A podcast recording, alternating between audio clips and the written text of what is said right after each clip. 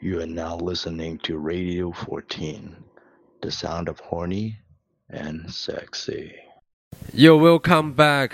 The sound of horny and sexy. That's right，你们听到的就是放肆 Radio，我是你们的 DJ 十四。今天我们的嘉宾是刚才试图把爵位 铁帽子传给我的依然的他 龙子。客气了，客气了，肯定是你的啊，将来。谢谢谢谢，这事儿没人敢跟我抢。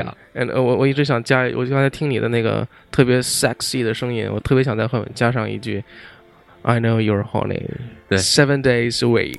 一一周七天，对啊，twenty four hours a day，然后一天二十四小时三十天一个月，基本上天天都在 horny 的状态中。对，嗯，没错。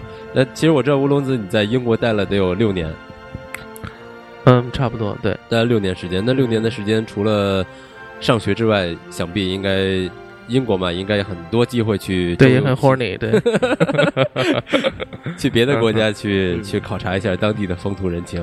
对对，不能只在英国 horny 啊。对，荷兰嘛，荷兰，哎，荷兰很不错。荷兰其实不只是 horny，对吧？嗯，对，还有 marijuana。对，呃，不不说这个，这个好像不是一个适合在天朝说的说的这么、这么一个话题，我都不知道你刚刚说的是什么，是不是？其实我也忘了我说的是什么了。那我们继续说 horny，不是？我们继续说、说什么来着？说留学的事儿。对对对，嗯，周游列国，旅游嘛，对，周游列国，对对嗯，像呃，之前不是说就是呃，对于这个旅游的热爱始于我对收藏的一种态度嘛。对，嗯，实际上是因为我的父亲，包括我的爷爷，嗯或者你再往上追都可以，他们其实一直对收藏都是处于一个很狂热和疯狂的状态。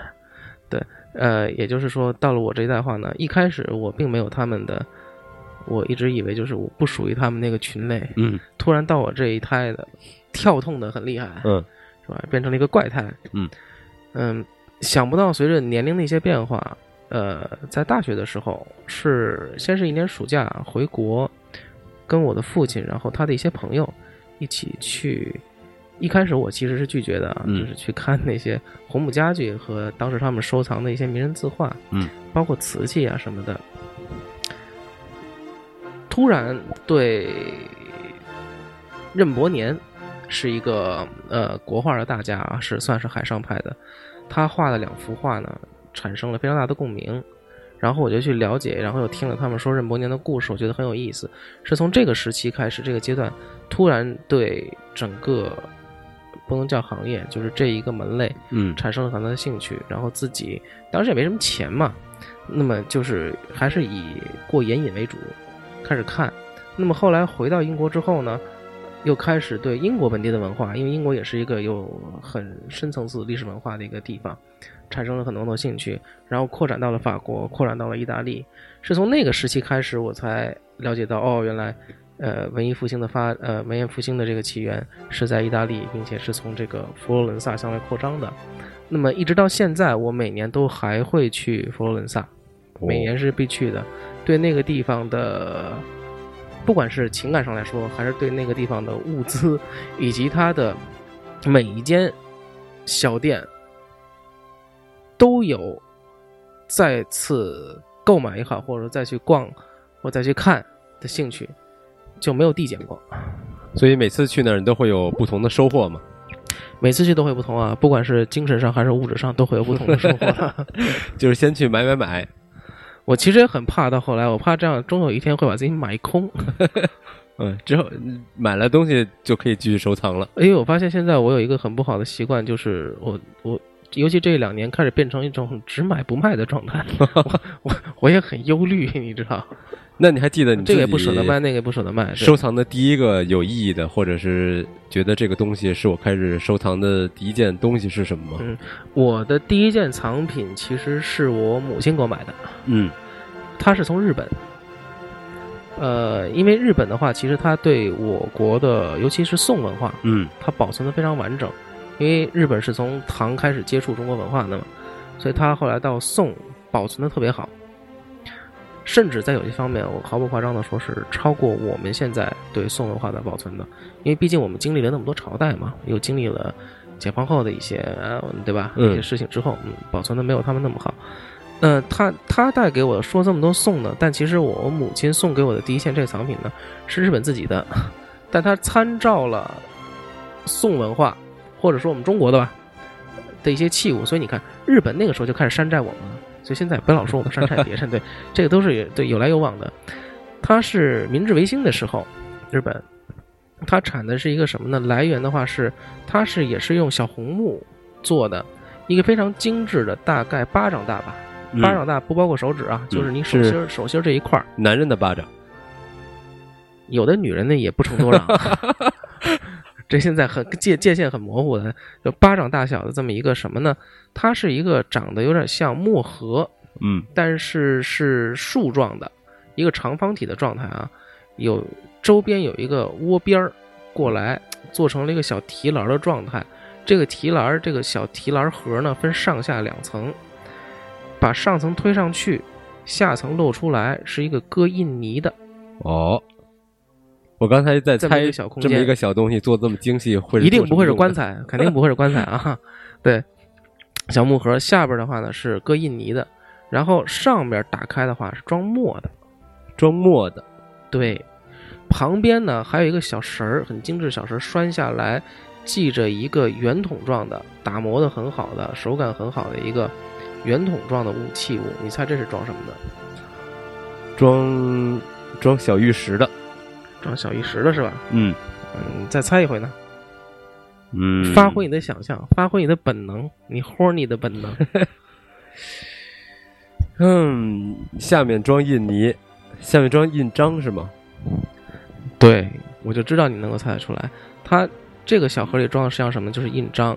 这其实是一个便携的文房四宝当中的三宝了，已经是。的，哎，笔墨纸砚之外啊，这算第五宝了。当然，那个印章，它是干嘛用的呢？就是说，你带这么一个小盒，只要有笔的地方，你就可以签字画押也好，你是想题字画画也好，小盒打开，然后小圆筒打开，印章把印泥一摁就可以写签章，墨汁有个笔蘸点就可以写字画画，是干这个用的。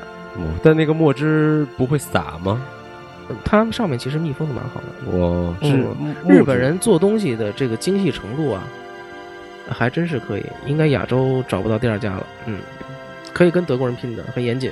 那其实就是相当于现在我们常说的，我我兜里揣根签字笔，走遍大江南北，吃香的喝辣的。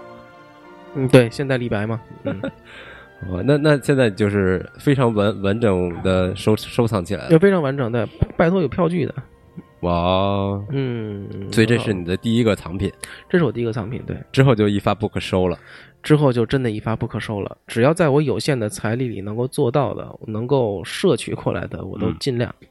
那你有没有那种可望而不可及的，到至少现在来说还还达不到这个经济能力的这种藏品呢？哦，特别多。刘谦一收的那些，我刘一谦收的那些东西我都不行啊。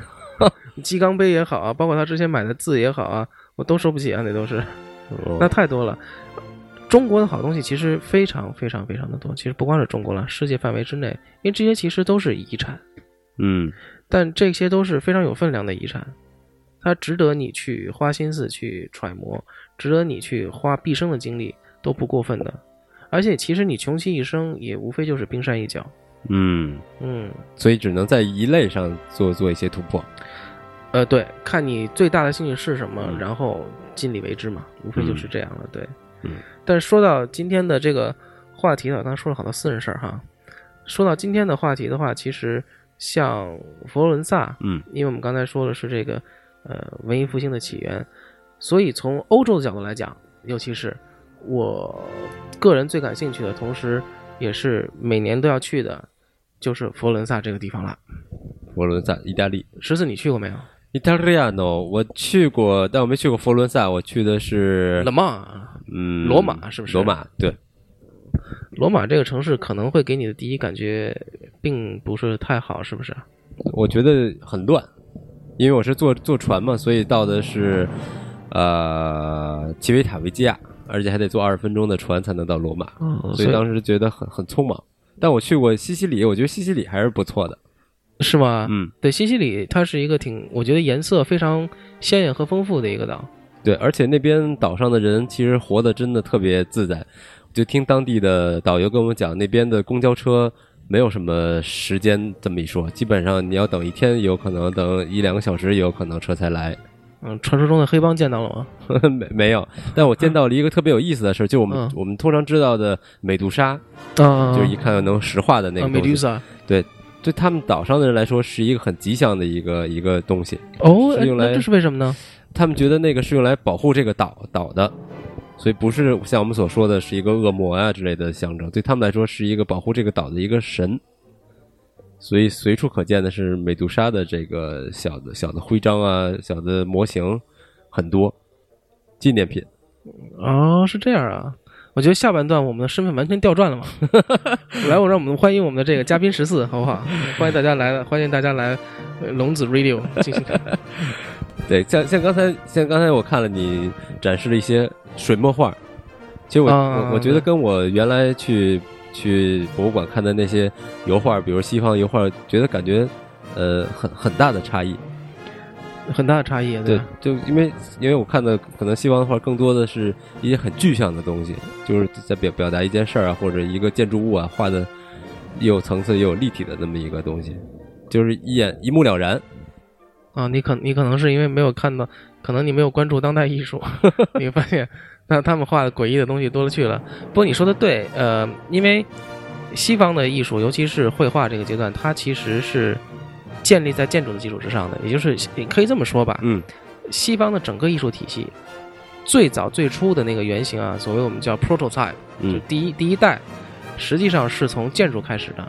建筑是对，是因为有了建筑之后，因为你建筑你要画图的嘛，这是最基本的嘛，你要你要有一个图嘛。嗯有了建筑之后，然后室内开始需要，你看这块墙这面墙空着，空着，你作为主人你很心塞的，对不对？我这面墙我空着，我我何不能把每面墙都都摆满了这个装饰品？这也不合适啊，我需要一装饰。然后这个时候才是绘画开始精进，真正开始就是从实用角度来发生的。所以实际上绘画在最初期，它并不是一个艺术门类，它实际上是一个工匠，算是。就是室内装潢是吗？呃，对，它其实是室内软装的一种 对啊，这面墙嘛空着嘛，看着很心塞嘛，你你帮我怼上呗，好吧？你画一些哎适合的东西，对吧？不管是风景也好啊，山水也好啊，嗯那么包括像为宗教服务，也是绘画到后来慢慢开始为宗教，然后到后来进化到为私人肖像。那么于是乎，你看它整个发展轨迹，呃，西方的绘画的话，油画是建立在素描的基础上，素描建立在什么基础上？科学，因为你要准嘛。嗯但同时那个时代的时候，摄影技术什么的还没有进行发展。那你琢磨，我请你来画肖像，你画的不像，那你来干嘛？对啊，就没道理了嘛，是不是？那么所以是这样的一个轨迹。于是乎，早期的油画，尤其是只只要是人物，它是力求精准唯美的。但实际上，中途也出现过数次革命的阶段，会发生说有些绘画呃画家会把人的这个腿拉的特别长，嗯颈脖拉的特别长，去符合他自己或者那个时代帝王的审美、个人的癖好也是有的。哦哎，对，只不过到了后来近现代，你可以看到，摄影技术也发展了，到后来都已经摄像技术都发展了。你如果再去讨论说我这个画的画儿多么精准，嗯那你说实在的，你再怎么样，你怎么准？你能准得过那照片吗？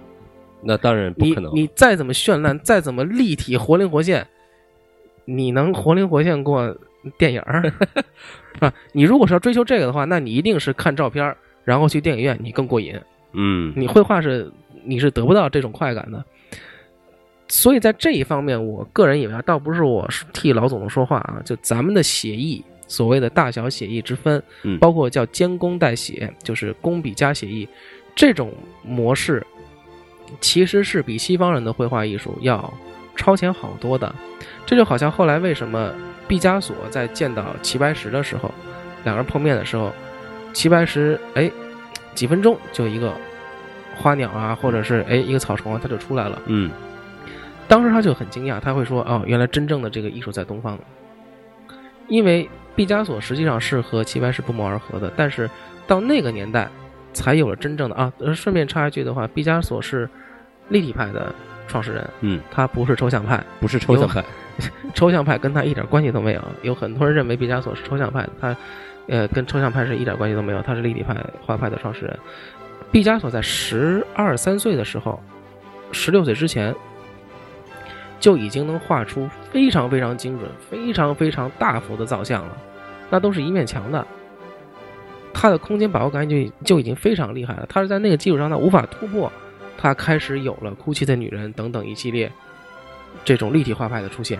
哦，就是越画越不像了，从越画越像到越画越不像。对，这个其实不能够单纯的理解为呃形上的一种像或不像，嗯它是会反映出很多这个画家内心本身的一些情感，以及他对这个场景的理解。我举个例子，比如说毕加索曾经画过一幅叫《愤怒的小鸡》，嗯，不是小鸟，对，鸡严格的说来说也是鸟的一种，你不能否认这一点的。呃，愤怒的小鸡，反正那个游戏里是没有它。愤怒的小鸡呢，它其实是小，而且具而且具体上是愤怒的小公鸡，它就没有说就是把这个公鸡画的，比如说在咬母鸡啊，或者咀嚼着一个把一个虫子嚼得稀烂什么的，嗯体现它的愤怒没有。他把这个鸡拟人化，把这个鸡用很粗的线条把它切出来。切割出来之后呢，把这个鸡的头画的很丑、很夸张，嗯嘴张得非常大，眼睛瞪得也非常大，拟人化，甚至恨不得能看血筋儿了。啊，哎，用这种方式来表现出这个愤怒、粗鲁、粗鄙的这么一个哎愤怒的小公鸡的这么一个形象，反射出了社会上的一些状态。这些东西都是从他开始的，哦，所以当你了解这个东西，你再去看这幅画的话，你的感觉又会不一样。嗯，对啊，因为像我们像我不懂，所以一般去去博物馆去参观的画，只是觉得嗯，能够看出来几百年前的人长什么样，或者当时是一种什么心态。对，所以现在其实看画的话，最基本的话，你可能会去，因为像我们绝大部分人的话，还是去欣赏说这幅画好不好看。嗯为最先，这个一点错都没有。我认为艺术这个行业或者艺术这种欣赏的东西，它对于大众来说，实际上就是很主观。你自己认为什么好，那它就是好，这个一点问题都没有。不用盲目的从众，也不用盲目的说就不喜欢某种东西，你就跟着自己的感觉，你就自己就也是一个艺术鉴赏家，一点问题都没有。那其实就不不用再说，就不再说，就比如说去看什么，而只是说你从自己的个人欣欣赏的一个角度来评判，你觉得好，那其实就是你喜欢。可以的，这个一点问题都没有的。艺术本来就是给人欣赏的，你觉得好就好嘛，你觉得不好就不好，这没有关系的。没有刻意的话去读一篇这个评论啊，这个鉴赏，他这么说，哎，是不是这个画就不好？那他要那么说，这个画是不是就好？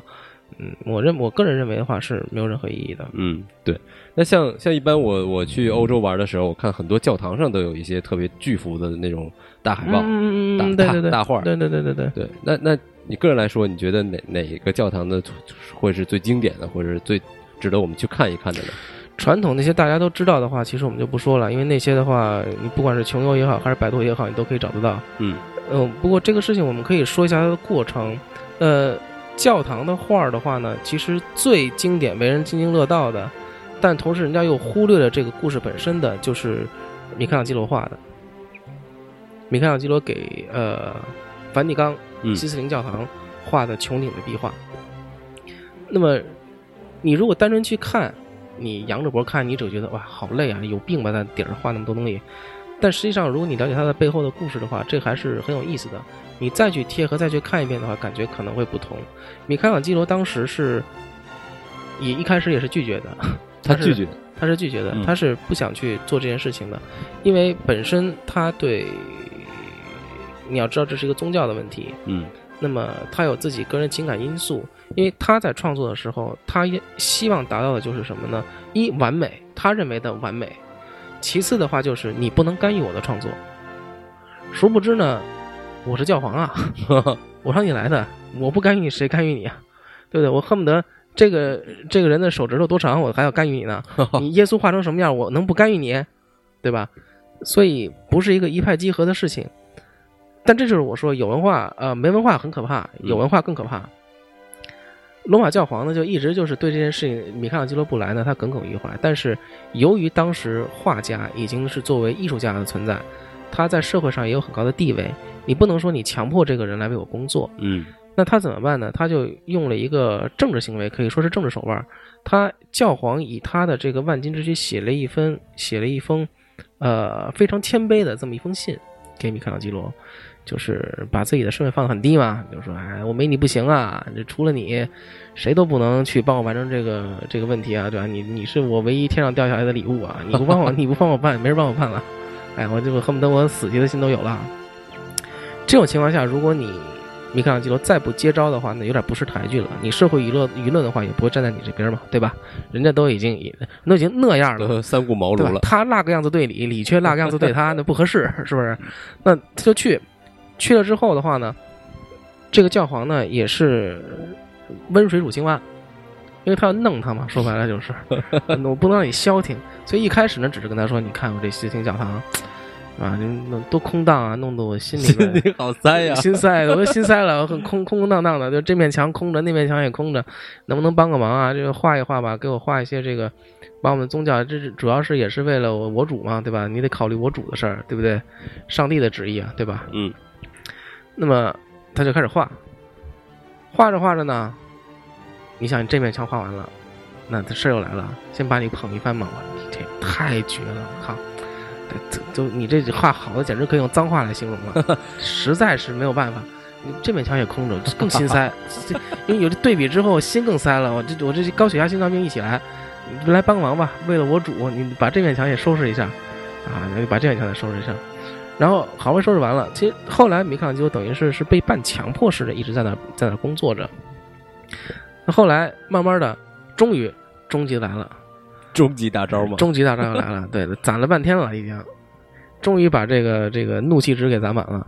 说米开朗基罗啊，小米，你这样，你知道，其实我这个人活这么大，我最心塞一件事 是什么？是什么？小小米心想，你爱是什么是什么？我也不是很 很关心这事儿，你有屁就赶紧放，对不对？说小米，你看，我这这特别最心塞的，你看我这顶。哎呀，白色不差的，你周围都好了。哎，你看我这天棚，我这天棚怎么办呀？整天那么白，我看着我心塞啊！我不仅三高，我这这个塞多少个支架都回不来啊！你这帮忙吧，好不好？你想想辙。然后明上就想，这这顶你让我画，我顶我怎么画？我上哪儿找去啊？而且这个，因为你要知道，它不是一个平面的时候，你看会有视差的，对，会很影响你的这个呃绘画的时候的判断，你知不知道？你怎么办？弄，没办法，到这地步了。小米就一生气，赌气嘛，人都是这样的。行，你让我画画，一赌气画，人都是赌气，我不干了。他说赌气我干，因为你其实到那个地步，你已经没有选择了。哦，那他像做的这个画的内容会有，会让他自己自己来选择画什么吗？宗教题材嘛，说白了还是哦，对啊，那就是那幅旷世经典的顶上壁画。所以你今天如果再有时间或者有机会去到西斯廷的话，你在仰首上望的时候，你再看到米开朗基夫呃米开朗基罗的这幅穹顶壁画，你的感受可能会不一样。你可以想象，当初教皇就是站在这个位置，嗯，半威胁半命令的，以死相邀，让米开朗基罗创造出了整幅穹顶壁画，并且米开朗基罗为此付出了可以说是毕生的心血。我，而且我知道，就光在底下站着往上看就很累的一件事儿了，他还得爬在很高的，他在很高的地方，对他其实是有一定的，据说是有一定的恐高症的。嗯，他是后来画，后来就不管不顾了。你要知道，在画穹顶壁画的时候，到后来他就几乎是每天都一直在保持一种姿势，嗯，重复着这项运动。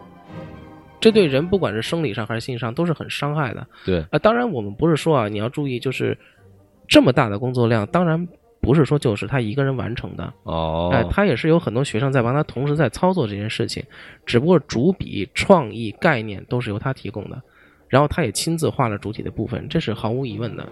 因为你光靠一个人的话，能力和精力都是有限的。嗯，那确实是旷世之作。对，所以我我是觉得，就是旅游它的一些精髓就是在这儿。如果说我们呃国人有时候有一些不是非常值得称道的旅行的方式，就是到此一游这种方式，我到那儿比个耶，或者或者现在的是比个 V，嗯，对，反正就是总之就显脸小啊，然后拍张照片儿，我来过，然后就是朋友圈嗯九宫格发满嗯。啊，哒哒哒哒哒九张照片，我来我去过这儿，我去过那儿，我去过那儿，是吧？一天一个城市逛完了，这样是不是至少不是我去推崇的一个旅行的方式？这可能是叫叫晒命，对，也可能是晒，也可对吧？也可能是就是为了引起别人的妒忌心，也可能就是我来过，对吧？呃，如果是我的话，我会选择说，我可能尤其是去比较远的地方的话，像欧洲这种，嗯我可能会计划一个十五天到二十天的行程，嗯，然后基本上只去两个城市。深度游，对你在那儿待住，嗯你只有待住了，然后跟他们住在一起，感受他们的文化，去了解，然后呃像我的话，因为我的偏好是去逛美术馆什么之类的，所以我去乌菲齐或者叫乌菲兹，这是因为呃意大利语和英文的读音不同，嗯所以造成了它的名字中文翻译有两种翻译。为什么要说清楚这件事儿呢？因为我每次说到这个问题的时候，老是会有人来纠正我哈。实际上是乌菲齐，哎，对，你要说乌菲齐，然后下次有人会说，哎，这是乌菲兹，对，嗯所以现在我把这个话题说在这儿，嗯，呃，乌菲齐美术馆，比如说这个位置的话，其实你今天可以去，你不见得一定要走马观花把这个馆逛完的，嗯你其实走一半也可以，你第二天可以再来，第三天你还可以来。当然了，呃，你如果考虑经济性的话，这个票票价的问题，你可以买联票嘛。而且意大利是因为经济不好，所以它的很多美术馆开始收费，嗯开始让它每天都收费。但如果你去大英博物馆呢？如果你去 National Gallery 呢？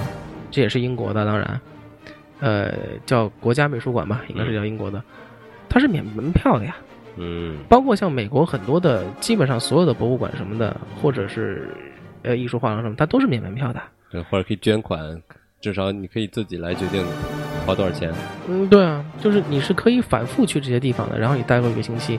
那有的人可能会说啊，可能他可能会吐你说我没那么多钱啊。其实这跟钱我认为一点关系都没有。嗯有很多像我们在上学时期的时候，甚至是我，比如说我决定我这一个月就是想在佛罗伦萨待着，那我到呃去之前，我上网搜他的兼职，不是每一个兼职都需要意大利文的吗？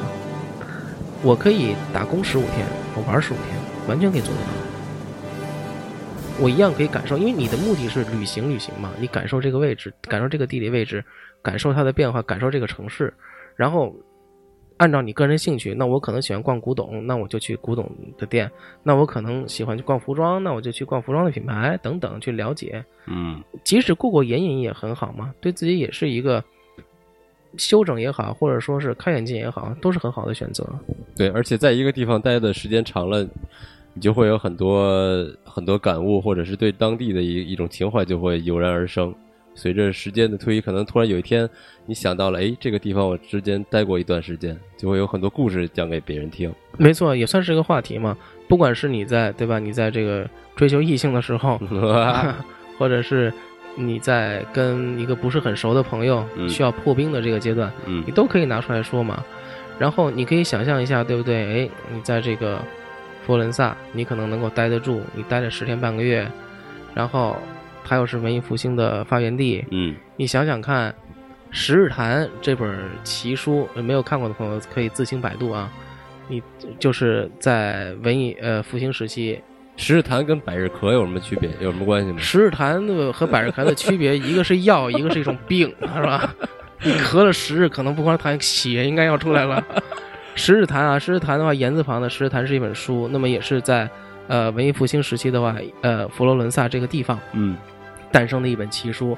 它简单的来说的话，就是佛罗伦萨那会儿有瘟疫了，然后十个人带自己的仆呃有一些人贵族带自己的仆人，嗯就到了这个一个很美好的地方，有山有水有吃有喝的地儿，去避这个瘟疫。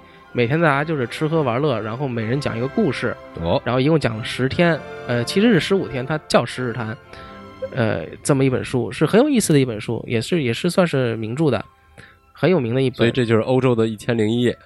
类似的，实际上是这样的。所以你可以想想看，在那个时候，你在佛罗伦萨找一个咖啡馆，嗯伴着下午的阳光，你点一杯咖啡，点一小片披萨，然后你打开这本《十日谈》，看的感觉肯定是很完美的，我认为嗯还是很有意境的嘛，对不对？所以其实如果我们最后拐回来的话，我感觉，呃，因为毕竟我自己是玩收藏的嘛，嗯我个人感觉其实收藏分有形和无形。那么实际上，我认为旅行也是一种收藏，而且我把旅行和休假我是看的是完全不同的两件事情。嗯，休假就是适合什么有山有海的地儿，往那儿一躺一堆不动了，一堆一大对，叫休假，对不对？嗯，旅行它重点还是有一个行嘛，然后它有旅的这个状态，对，就是你感受。实际上对于你来说的话，你走过这个地方，你看到的，你听到的，包括你买到的，嗯所谓的我们叫 souvenir，就这种纪念品，嗯它其实都会成为你个人的一个收藏，不见得要很贵，你甚至可以干看干听，但是你把它放在你自己心里，到你百年老去的时候，你走不动的时候，你在脑中可以重播这些你收藏过的旅途中发生的各种记忆碎片，这是一件很幸福的事情，而且只有这种收藏，它会随着你生命的消逝而陪你淡去，这是一份非常无价的收藏。